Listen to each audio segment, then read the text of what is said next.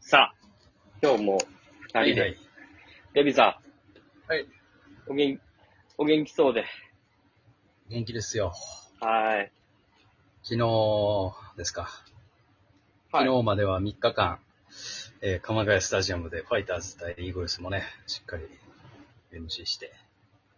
あ、ファイターズが最近、すごく良くないですかこいいですよ。のなんか、負けてはいますが。ね、負けてはいるけど、なんかこう、はい。やってることがね、新庄監督もちょっと、ビッグボスも、うん。あれみたいな。う上行けるんじゃないかって思ったら、こう、ちょ、ちょっとなんか、本、本気になってきたみたいな。ちょっとね、やっぱシーズンも、もうすぐ折り返しですか。そうです。ああ。本気で頑張ればね、A クラスも狙える。いやチーム作りがちょっとできてきたっていう。全然いけるんじゃないですかうん。で、あのー近藤選手が、この3連戦、ファームで、ついに復活しまして。出た。あの人はほんまに天才やな。コンちゃんしかいないよ。うんファイターズさん3連戦で、あなた、毎打席ヒットを打つんかなっていうぐらい当たってましたよ。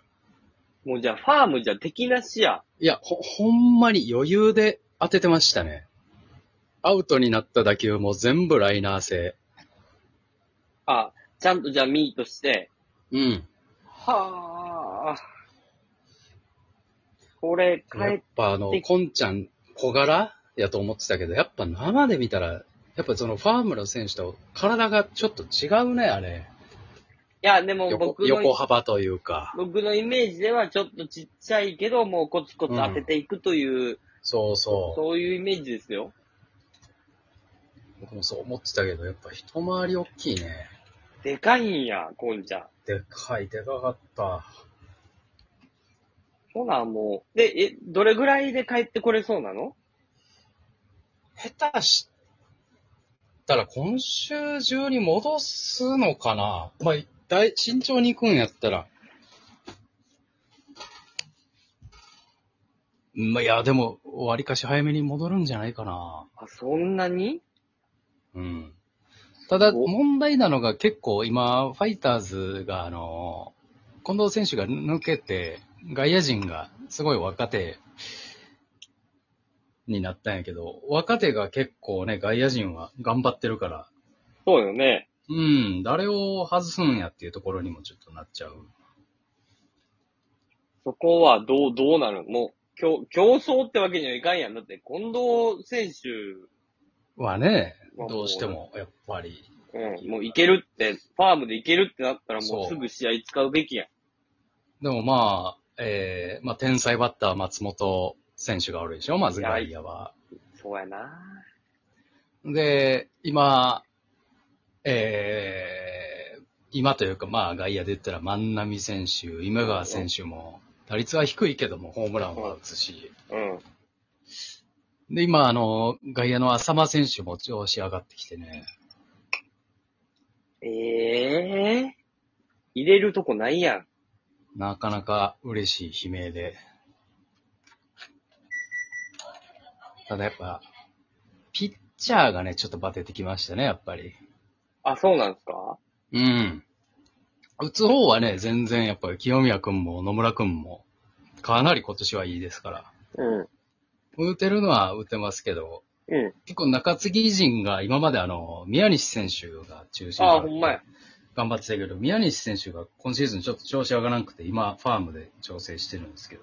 鎌ヶ谷におんの宮西。そう、今ね、ちょっと前にええファームに落ちたんやけど、どうするんすすきので引っ掛けた嫁 は。そうやで。責任持たなあか んから。はよ、はよ札幌戻らなあかん。千千葉に千葉におる場合じゃないよ。 あ、そそう。だけどやっぱね、その大黒柱が一人抜けて、リリーフ陣が結構若いメンバーやから、う。え、でもなんかあの、お風呂が沸きましたわ。お風呂沸いてるんで。お風呂入ってください。デビさん、お風呂入ってください、今。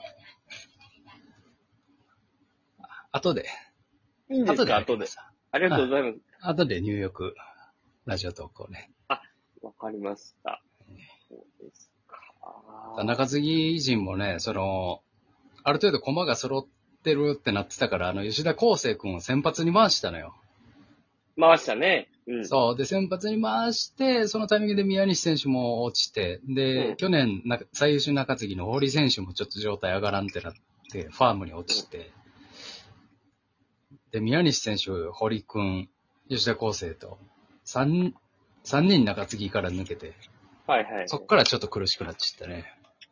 あー。やっぱりそこか。先発は揃ってるのそう。だから、噂選手もこの前すげえ回答しててんけど、噂選手が降りてから逆転負けとかね。うんそういうのが結構増えてききたね。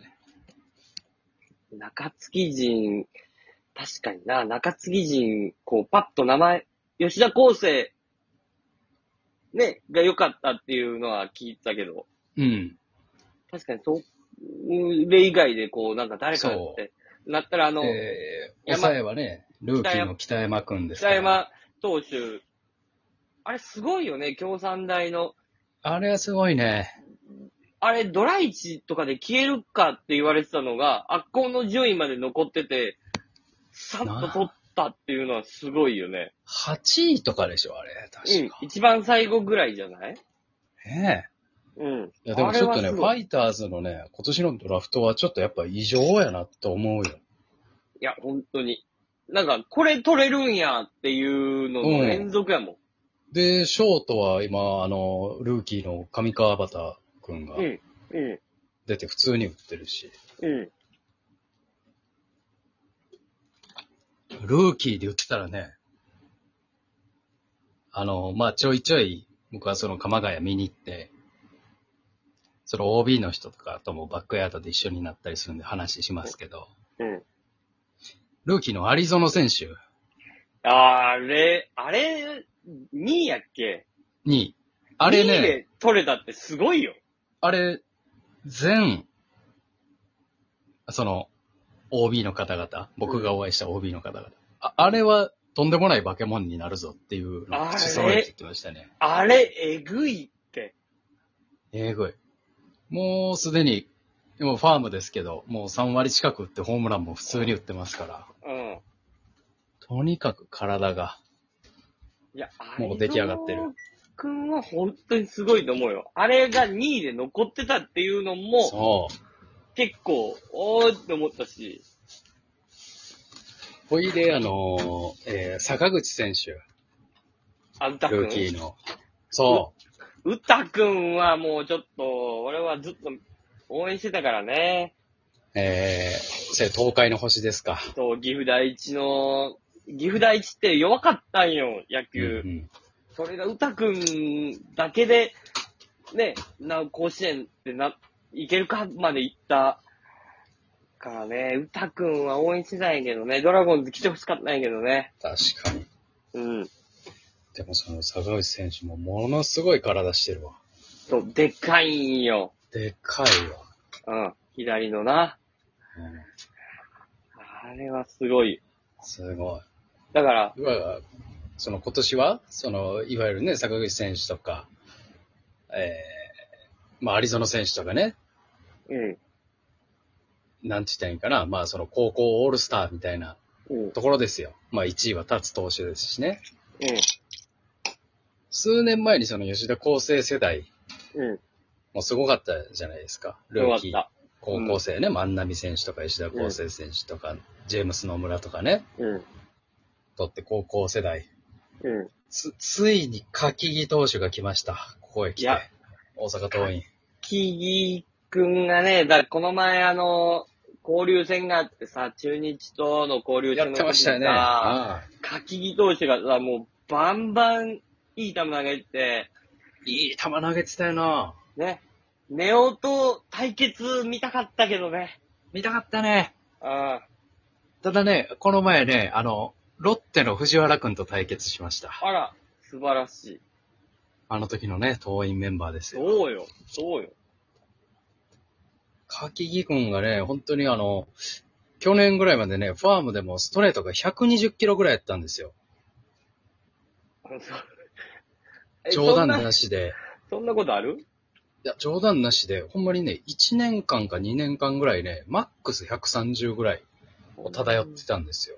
うほん。んまに完全にフォームを見失ってまして。うん。それがなぜか、ここへ来てフォームを取り戻しまして、一気に150。あ、そうん。う。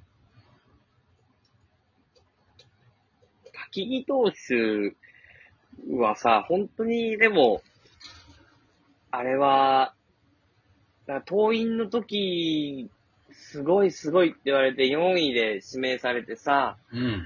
で、こういざプロになって、なかなか出てこれへんかったけど、なかなかやったけどね。これ、なんやろうね、なんか、そのビッグボス体制に変わってなんかあったんかね。いや、これだからビッグボスマジックなんかも知らんよね。あ、そうなの柿木くんがね、そのうん、一軍初出場した日ね、その日、一軍メンバーに、柿木くんと同級生で入ったドラフトの高校生のメンバー、うん。ぜ全員一軍登録されてたんですよ。あ、なるほど。うん。だからビッグボスがもしかしたらそういう環境も整えたのかもしれない。友達で野球できるようにしたんや。そうそうそう。でもそういうのをね、やる人なのよ。今日は提供メンバーで外野を固めようかとか。あ、そう。うん。ちょっと面白采配する。あ、じゃあビッグボスももう、ちょっと、仲いい気の知れたメンバーだけでちょっとやってみろよと。